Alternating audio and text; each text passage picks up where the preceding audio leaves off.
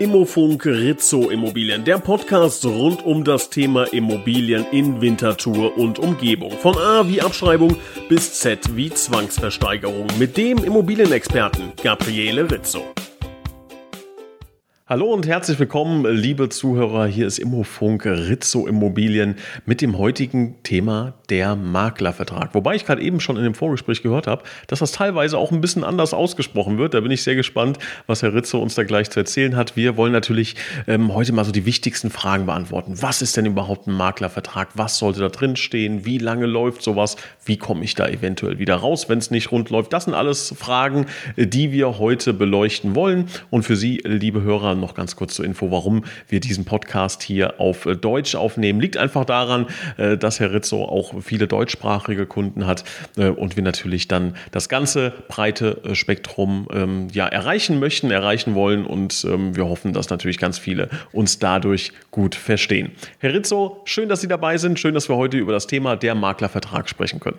Schönen guten Tag, freue mich auf das Gespräch. Maklervertrag, ein wichtiges Thema. Gehen wir mal rein.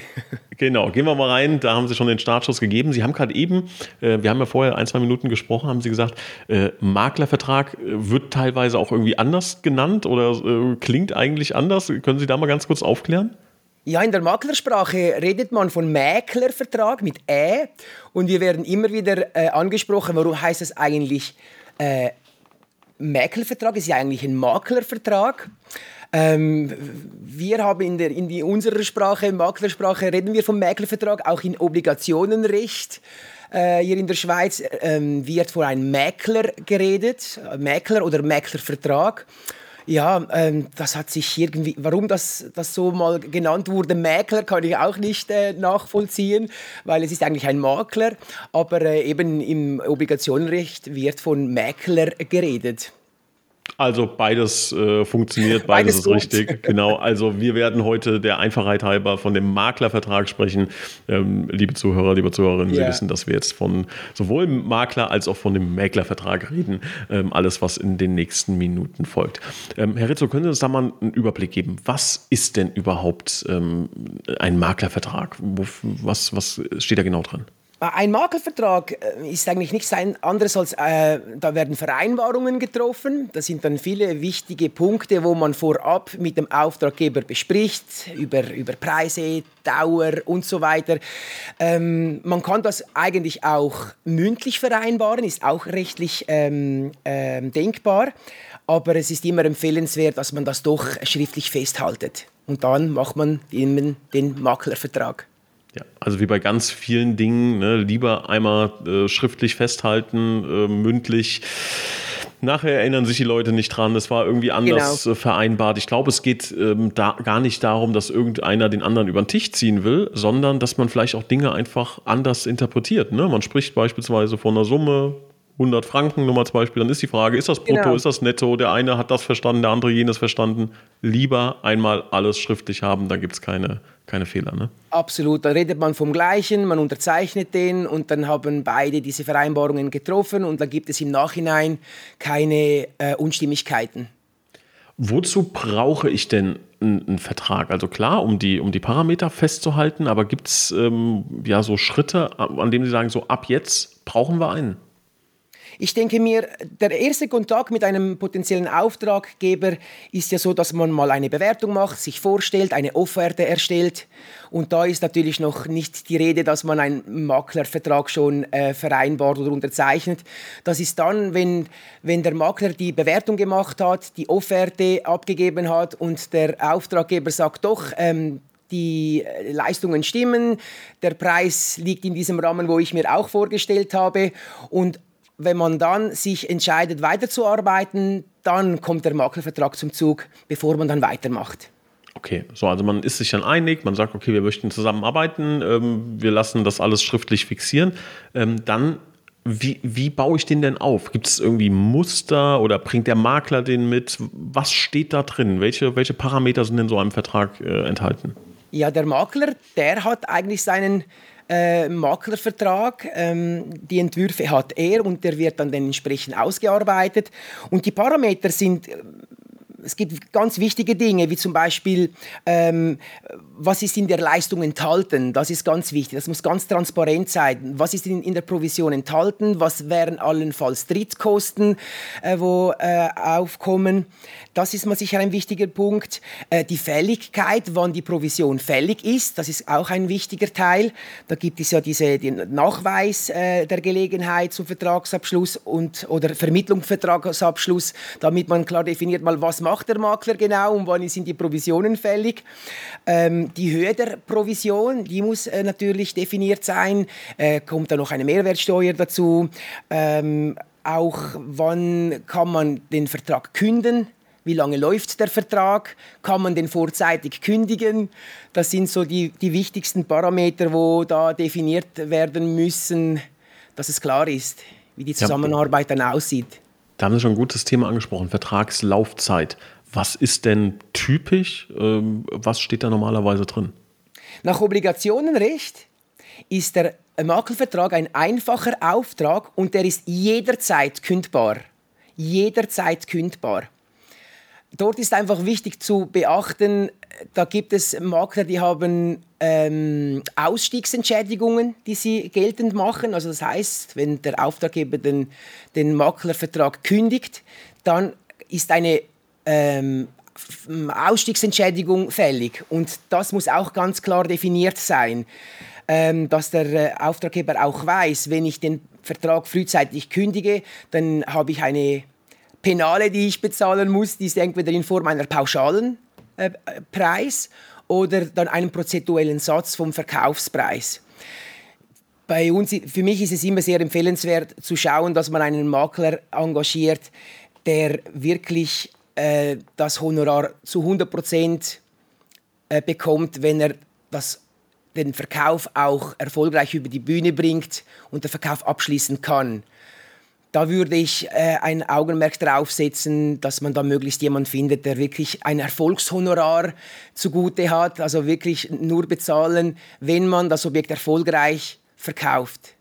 Also der nicht diese Strafzahlung im Vertrag ja, genau. hat. Ja, richtig. Weil das ist eine sehr unglückliche Situation. Ähm, der Makler hat natürlich die, die Motivation, klar ist sie noch da, aber er sagt dann, hm, der Vertrag ist unterschrieben, ich habe schon mal sicher etwas daran verdient. Äh, und diese Ausstiegsentschädigungen sind meistens nicht unbedingt sehr tief. Und ähm, man soll äh, das schon so beibehalten, dass die Motivation vom Makler möglichst hoch ist, dass er sein Honorar auch wirklich dann nur erhält, wenn er es erfolgreich verkauft hat. Ja, aber das ist ja ganz spannend. Das heißt, ähm, ich kann, wenn ich mich jetzt äh, an einen Makler binde mit einem Vertrag, kann ich jederzeit sagen, es passt nicht, ich kündige jetzt. Wenn und wenn, diese, wenn dieser Makler keine Strafzahlung drin hat, dann habe ich kein Risiko. Das Risiko ist ja, richtig, das ist so. Äh, den Vertrag kann man jederzeit kündigen, außer bei Unzeiten. Das ist zum Beispiel, wenn der Makler in Verhandlungen ist, äh, kurz vor einem Verkaufsabschluss ist, er kann einen Käufer nachweisen, dann gilt das als Unzeiten und dann kann man den Vertrag in dieser Zeit nicht kündigen. Aber wenn der Auftraggeber den Makler fragt, haben Sie einen Käufer, sind Sie in Vertragsverhandlungen und er sagt nein, dann kann er es sofort kündigen. Okay, das ist ja eine recht, äh, recht faire Lösung. Machen das alle Makler so oder ähm, gibt es auch welche, die dann irgendwie ein, äh, ein Jahr Kündigungsfrist äh, drinstehen haben im Vertrag oder darf, darf man das gar nicht? Sie haben gerade eben gesagt, das ist vorgegeben. Machen das trotzdem einige? Ja, das sollte dann der äh, Auftraggeber dann schon dort reagieren und sagen, hör mal, also das ist ein einfacher Auftrag, den kann ich jederzeit kündigen. Ich möchte gerne, dass äh, das auch äh, so gehandhabt wird. Aber was man nicht vergessen darf, auch wenn man es vorzeitig kündigt und man hat eine Ausstiegsentschädigung, dann kommt diese zum, äh, zu Trage. Also dann muss man diese Vorfälligkeitsentschädigung bezahlen. Wie hoch ist die ungefähr? Also haben Sie da, machen Sie das, haben Sie das selber in den Verträgen drin oder wissen Sie das von Kollegen? Wir haben diese, ähm, diese ähm, Vereinbarungen nicht so. Also bei uns ist es wirklich so, wir haben unser Honorar dann zugute, wenn wir es erfolgreich verkaufen können. Ich habe natürlich in den letzten 18 Jahren schon sehr viele Maklerverträge gesehen und auch ähm, gesehen, dass man Ausstiegsentschädigung hat von einem Prozent. Also wenn man zum Beispiel vorzeitig kündigt, dann muss man einen Prozent vom Verkaufspreis bezahlen am Makler. Oder dann sind es äh, Pauschalbeträge, zum Beispiel habe ich schon 6, 7, 8.000 Franken gesehen. Ähm, das gibt es also schon. Und da würde ich schon empfehlen, dass man wirklich ein paar Makler sich anhört und ein paar Maklerverträge anschaut, dass man auch ähm, vergleichen kann. Und gut ist es, wenn der Auftraggeber weiß, dass das nach OR ein einfacher Auftrag ist und er jederzeit kündbar ist. Und ich würde mal sicher dann den Makler aussuchen, der mal sicher vor Ort ist, der einen guten Namen hat und der eben keine Ausstiegsentschädigung hat. Ja, also das, liebe Zuhörer, ist, glaube ich, schon mal ein sehr, sehr wichtiger Hinweis, den Sie sich auf jeden Fall merken können, merken sollten, dass Sie die Möglichkeit haben, egal was Ihnen äh, ein, ein anderer Makler erzählt, dass Sie die Möglichkeit haben, den Vertrag, wenn es nicht zu Unzeiten ist, jederzeit zu kündigen. Würden Sie denn empfehlen, dass ich den Vertrag trotzdem nochmal von einem Anwalt oder von einem Experten prüfen lasse? Weil ich meine, da geht es ja trotzdem auch um viel Geld. Ne? Absolut. Also ich denke mir, da ist gar nichts verkehrt, wenn man sagt, ich möchte das von einem Anwalt anschauen lassen, ähm, damit man eine gewisse Sicherheit hat. Das würde ich machen und eben verschiedene Maklerverträge anschauen. Dass man vielleicht drei, vier äh, Maklerfirmen beauftragt äh, und dann auch einen Entwurf zukommen lassen lässt, damit man auch ein bisschen vergleichen kann.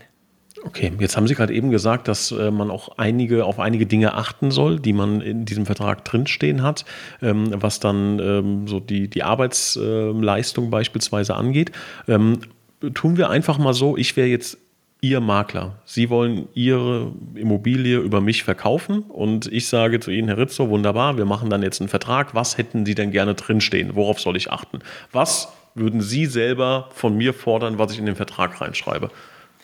Die Leistungen, wo fängt der Vertrag an? Wo hört er auf? Also die Leistungen und was passiert in der, in dazwischen? Ich möchte wissen, äh, wer Wer, was, machen Sie für, was haben Sie für Vermarktungsaktivitäten? Wer macht die Besichtigungen? Wer, macht, äh, die, wer macht die Dokumentationen? Wie sehen die Bilder aus? Wo wird es ausgeschrieben? Was haben Sie für ein Netzwerk? Und dann möchte ich vor allem wissen, was das noch zusätzlich kostet.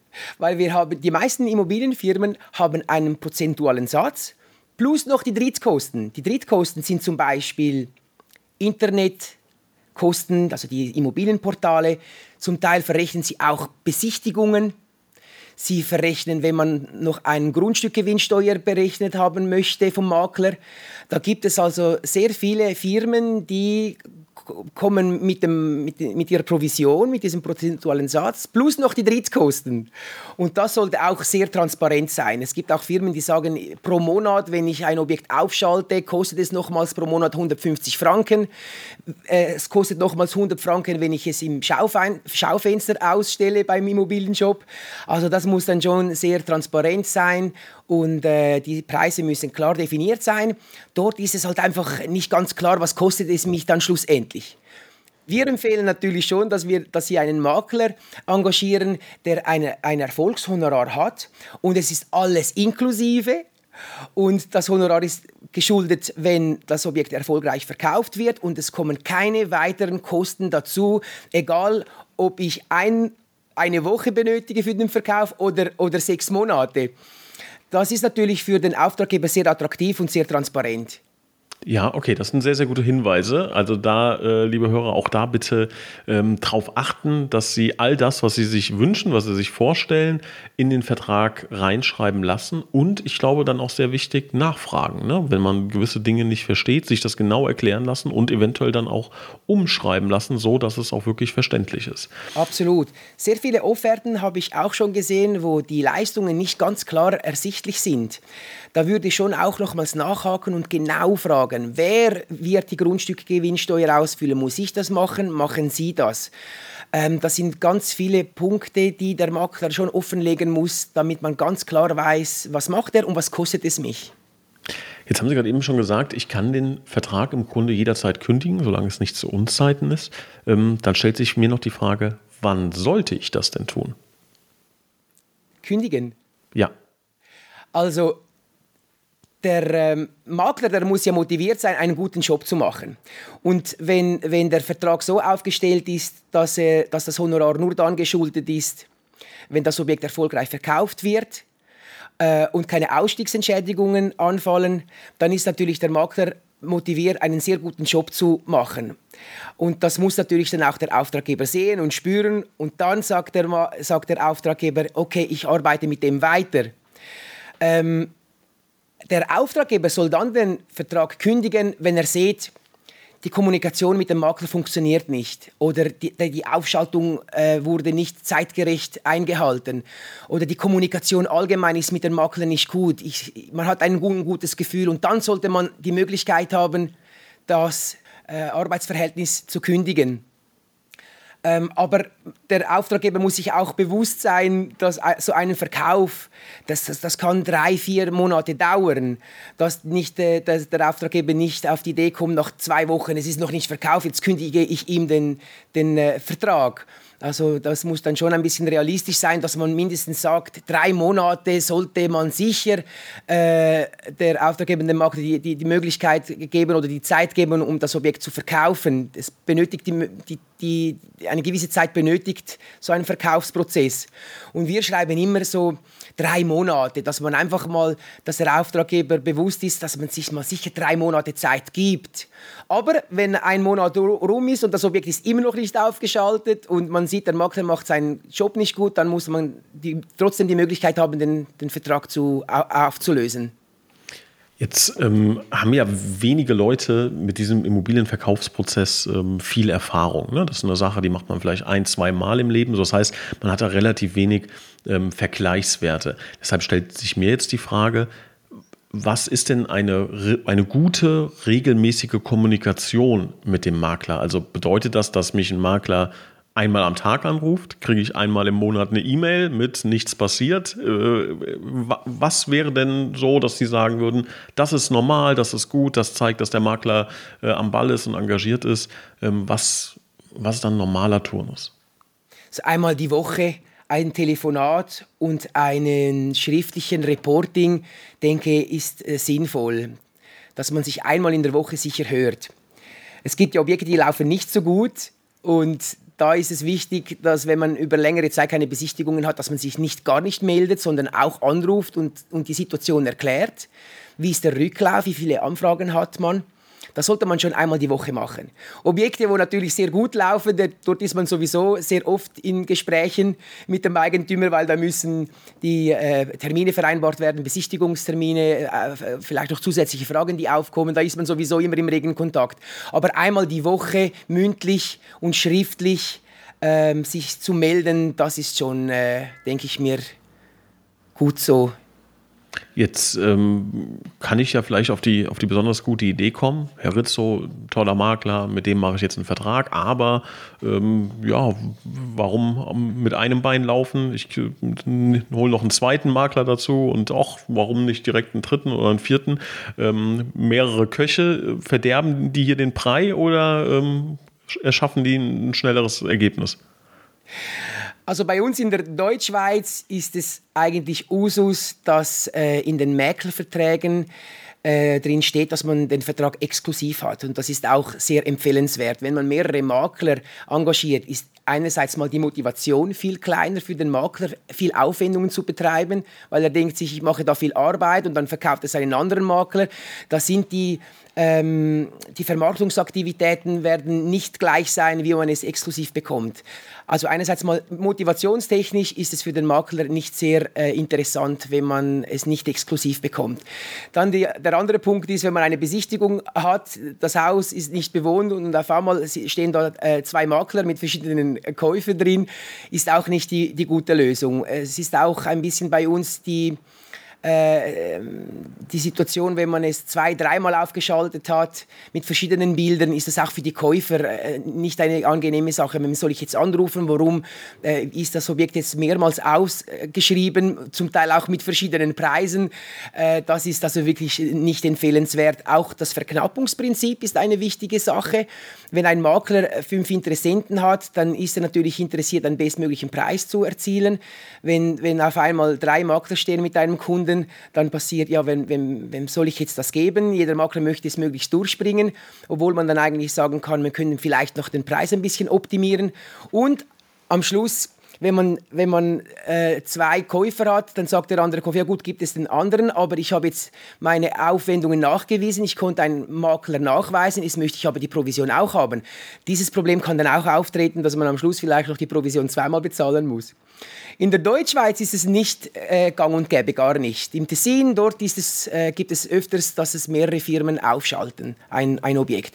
Aber die Erfahrung zeigt, das kommt nicht gut. Also meine persönliche Erfahrung, Sie sind da natürlich äh, viel tiefer im, im, in der Materie, deshalb würde mich da äh, interessieren, ob ich da die gleich oder die richtige Beobachtung mache. Makler, die sich auf sowas einlassen, ähm, ja, haben auch so eine, haben vielleicht auch nicht den besten, die beste Qualität letzten Endes. Also ich habe immer so ein bisschen die Erfahrung gemacht, persönlich, dass Makler, die sagen, ich nehme auch Aufträge an, die ähm, nicht im Alleinauftrag stattfinden, auch das so ein bisschen, ohne das jetzt jemanden angreifen zu wollen, aber auch so ein bisschen nötig haben. Ne? Also bevor Ganz gar genau. nichts geht, mache ich lieber das. Ähm, und das führt natürlich dazu, dass man als Immobilienverkäufer, der dann so einen, der sich dafür entscheidet, vielleicht dann auch nicht die beste Qualität äh, als, als ähm, Makler bekomme, ne? als, als Partner bei einem Immobilienverkauf. Ist das eine richtige ähm, Wahrnehmung meinerseits? Wie würden Sie das sehen? Ja, das ist absolut richtig. Also der Makler, der keine Aufträge hat, ähm, der ist natürlich froh, wenn er überhaupt etwas verkaufen kann. Und dann sagt er eher mal, okay, ich nehme es auch nicht exklusiv entgegen und äh, damit er auch ein bisschen zeigen kann, dass er, dass er Aufträge hat. Aber der, der, der Makler, der schon lange auf dem Markt ist und, und ein Netzwerk hat und erfolgreich ist, der geht so eine Zusammenarbeit nicht ein. Also der Makler, der das macht, der ist eher ein bisschen, der hat einfach keinen Erfolg. Der, der, der muss unbedingt irgendein Objekt in sein Portfolio reinnehmen, äh, im Prinzip Hoffnung, dass er es verkau doch verkaufen kann. Okay. Ähm, ich würde gerne noch einmal schnell auf die, auf die Aufgaben zu sprechen kommen, dass ähm, unsere, unsere Hörer sich das äh, wirklich nochmal zu Gemüte führen. Ähm, welche Aufgaben übernimmt denn jetzt ein Makler? Also, dass Sie vielleicht einfach mal so ganz kurz, eine, was Ihnen spontan ins, ins Gedächtnis kommt, was sind so die Top 5 bis 10 Sachen, die auch in den Maklervertrag rein müssen, äh, die übernimmt ein Makler diese Aufgaben? Die Aufgabe, wo der Makler übernehmen muss, ist eigentlich den ganzen Verkaufsprozess, von der Bewertung bis zur Grundstückgewinnsteuerausfüllung. Also der Makler sollte schon den ganzen Verkaufsprozess begleiten. Von den Fotos, Besichtigungen, äh, Bonitätsabklärungen, Reservationsverträge ausfüllen, Kaufverträge ähm, bestellen beim Notariat. Er sollte die Käufer betreuen, weil dort gibt es auch sehr viele Fragen, dass die Käufer auch gut betreut sind, dass man mitgeht aufs Notariat, damit man diese ganzen ähm, Kaufpreistilgungen äh, ähm, beobachtet und unter Kontrolle hat, dass diese Zahlungsversprechen am richtigen Ort zum richtigen Moment sind das Zusammenspiel von den Schuldbriefen, von der Hypotheke. Also wirklich, also der Makler ist eigentlich da, dass er, den, er sollte den ganzen Verkaufsprozess begleiten und am Schluss sollte er auch die Grundstückgewinnsteuer ausfüllen. Das ist, denke ich mir, der, die Aufgabe vom Makler. Das sollte, das sollte jetzt so definiert sein. Dann, dann frage ich am besten sogar noch mal andersrum.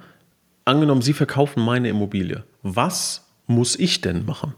Gibt es irgendwas, also jetzt haben wir gesagt, im Grunde den kompletten Verkaufsprozess. Also ich frage das deswegen, wenn ich mich jetzt für irgendeinen Makler entscheide, der dann nicht gut ist und der sagt mir, ja, aber Sie denken Sie dran, Sie müssen noch die Fotos machen und hier die Besichtigung, die müssen Sie noch übernehmen, da muss ich dann ja spätestens hellhörig werden. Ne? Also gibt es denn irgendwas, wo Sie sagen, das muss ich als Verkäufer, das muss ich wirklich machen, das übernimmt nicht der Makler?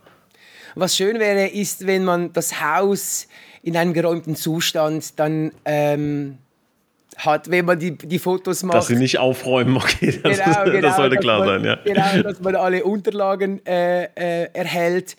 und, und die Koordination von den Besichtigungsterminen. Da, äh, wenn das Haus noch oder die Wohnung noch bewohnt ist, dann muss man ja Besichtigungstermine vereinbaren und das macht man dann auch ab mit dem, mit dem Eigentümer und dass man sich da ein bisschen vorbereitet. Aber grundsätzlich ist dann der ganze Rest die Sache von Makler. Okay, ja, das hört sich ja schon mal gut an. Also wenn mir irgendein Makler erzählen möchte, Sie müssen aber noch das und das machen und gehen Sie mal bitte dahin und hier und jenes, dann ja. muss ich mir schon langsam Sorgen machen, oh, äh, ich gucke nochmal in den Vertrag, wie die Kündigungssituation ja, ganz genau. aussieht. Wir haben auch Auftraggeber, die sagen, Sie, ich habe keine, äh, keine Unterlagen mehr. Äh, ich weiß nicht, wir haben einen Grundbuchauszug bestellt. Äh, ich habe gar nichts. Dann, sobald das der Maklervertrag unterschrieben ist, wird dort drin auch definiert, dass wir auch die ganzen Unterlagen bei den verschiedenen Ämtern einholen können und das machen wir natürlich dann auch. Also ich kann jetzt mal in der Theorie, ich kann bei Ihnen einen Maklervertrag unterschreiben, gebe Ihnen die Schlüssel, sage, ich bin drei Monate auf Hawaii. Wenn ich wiederkomme, habe ich Ihr Geld bitte auf dem Konto. Das rein, also ein bisschen frech, ne? aber rein in der Theorie könnte das funktionieren, ja? Nein, auch, auch praktisch. Also wir haben jetzt äh, ein paar solche äh, Verkäufe über die Bühne gebracht, wo der Eigentümer gesagt hat, wir haben jetzt eine 5,5 Zimmer Wohnung und äh, wir haben alle Unterlagen organisiert. Er hat uns die Schlüssel gegeben und ist drei Monate nach Holland gefahren. Und in dieser Zeit haben wir alles geregelt. Also sie ist zurückgekommen, der, der, Käufer war da. Sie hat uns sogar noch die Vollmacht gegeben, dass wir den Kaufvertrag beurkunden können. Ach ja. Also wir, im Prinzip kann man wirklich den Schlüssel abgeben, eine Vollmacht unterzeichnen, Mäklervertrag unterzeichnen und Sie können ins Ausland gehen und wir erledigen die gesamte Arbeit bis zum Notar und gehen auch den Kaufvertrag beurkunden. Das hat es alles schon gegeben. Wenn Sie jetzt noch den Urlaub bezahlen, dann äh, klingelt nach dieser Podcast-Folge das wäre das ein richtiges Wohlfühlpaket, inklusive Ferienbezahlung. genau. Ähm, das Ganze machen Sie und alle anderen Makler ja ähm, nicht, nicht aus, aus Nächstenliebe. Ähm, klar, natürlich mit einer gewissen Liebe zur, ähm, zur Immobilienwirtschaft, aber logischerweise ist das Ihr Job und Sie verdienen damit Geld. Und das muss äh, logischerweise auch in einen solchen Vertrag, in einen Maklervertrag dann drinstehen. Deshalb meine Abschlussfrage: ähm, Wie ist das denn mit der Provision? Was ist der aktuelle Standardsatz oder was äh, kann man da auch verhandeln? Was steht im Vertrag? Wie läuft das mit der Provision? Die Provision beläuft sich zwischen 1 und 3 Prozent und das ist natürlich abhängig von der Verkaufssumme, von der Verkaufshöhe. Wenn wir natürlich ein Objekt verkaufen von 5 Millionen, da können wir nicht 5 äh, 3 Prozent verlangen, das wäre ein bisschen äh, viel. Es ist abhängig von, vom Verkaufsvolumen. Also man sagt so, bis, bis zu eine Million ist, ist man in der Regel so zwischen 2,5 Prozent, 2, 2,5 Prozent. Äh, und dann, wenn es, äh, wenn es nach oben geht, dann ist natürlich der Honorarsatz tiefer. Aber es ist zwischen 1 und 3 Prozent. Okay. Gibt es die Möglichkeit, theoretisch da auch mehr reinzuschreiben? Also kann ich da übers Ohr gehauen werden? Also kann da jemand kommen und sagen, ich will aber 10 Prozent haben? Ich denke, das ist bei uns schon bekannt, dass die, diese Provisionssätze bei 2-3 Prozent liegen. Also wenn jemand kommt mit 4-5 Prozent, kann schon sein, dass er es durchspringt. Wir haben es noch, noch, noch nie gemacht. Es kann durchaus sein, dass mal ein Makler das probiert hat und, und er es durchbekommen hat, äh, wo, man dann es, wo man dann sagen würde, das ist doch ein bisschen hoch. Aber ich denke mir, äh, diese 2-3 Prozent, das ist so der normale Satz. Okay, und wann ist diese Zahlung fällig? Steht das auch im, im Vertrag drin? Ja, richtig. Es gibt ja die, ähm, den Nachweis der Gelegenheit. Das bedeutet, wenn der Makler den Käufer bringt und sagt, ich habe hier den Käufer, dann habe ich das Honorar zugute. Das ist nicht sehr äh, oft, aber das gibt es auch. Und dann gibt es auch noch die Vermittlung zum Vertragsabschluss. Also das heißt, man bringt den Käufer und macht die ganze Arbeit. Dann geht man ins Notariat beurkunden und wenn das Rechtsgeschäft dann äh, getätigt wurde, dann ist das Honorar fällig. Nicht vorher. Das, der, der Kaufvertrag muss schon beurkundet sein, dass der Makler sagen kann, ich habe jetzt das Honorar zugute. Okay, jetzt kann es natürlich passieren, dass Menschen auch verkaufen, weil sie auch einfach das Geld brauchen. Ne? Ähm, und jetzt verkaufe ich äh, was für 300.000 Franken und 3% äh, Provision, das heißt, ich muss 9.000 Franken Provision bezahlen. Ähm, jetzt habe ich das Geld aber nicht, bis das Geld auf meinem Konto angekommen ist, ähm, bin ich da direkt äh, in, in, als Schuldner bei einem Makler oder kann ich das vereinbaren, dass das Geld erst bezahlt wird, wenn es bei mir auf dem Konto ist? Wir äh, machen das so, dass wenn wir einen Reservationsvertrag unterzeichnen, dann muss der Käufer eine Reservationszahlung leisten. Und diese Reservationszahlung, die geht an, an, zum Makler, auf dem Konto vom Makler. Das gehört aber immer noch dem Käufer, weil wenn er sich zurückziehen würde, müssen wir es dann wieder zurückbezahlen. Wenn, er, wenn der Käufer sich zurückziehen würde, dann wird das Geld natürlich retour bezahlt. Wenn nicht, dann geht es weiter mit dem Kaufvertrag. Das passiert dann meistens so zwei, drei Wochen später, ist man beim Notariat und wird dann den Kaufvertrag beurkunden und dann werden wir gleich mit dieser Anzahlung, dieser Reservationszahlung, äh, werden wir gleich das Honorar verrechnen. Ah, okay, verstanden. Also das heißt, ich muss als Privatperson gar nichts vorfinanzieren, sondern... Nichts vorfinanzieren, genau. Das ist dann im Kaufvertrag wird das auch dann so erläutert in der Kaufpreistilgung, dass man bereits eine Anzahlung an die Rizzo Immobilien getätigt hat. Dann kommen die weiteren Zahlungen. Wunderbar. Herr Rizzo, ich habe viel gelernt. Ich hoffe, unsere Hörer und Hörerinnen auch. Ähm, vielen Dank für die ähm, spannenden Informationen und ich glaube, dass wir alle beim nächsten Maklervertrag äh, genau darauf achten und äh, hoffentlich keinen Fehler machen. Und ansonsten, liebe Hörerinnen und Hörer, gilt wie immer, wenn Sie noch weitere Fragen haben, bitte jederzeit melden und da freuen wir uns auf Ihr Feedback. Herr Rizzo, tausend Dank. Bis zum nächsten Mal. Ich danke Ihnen. Alles Gute und bis bald.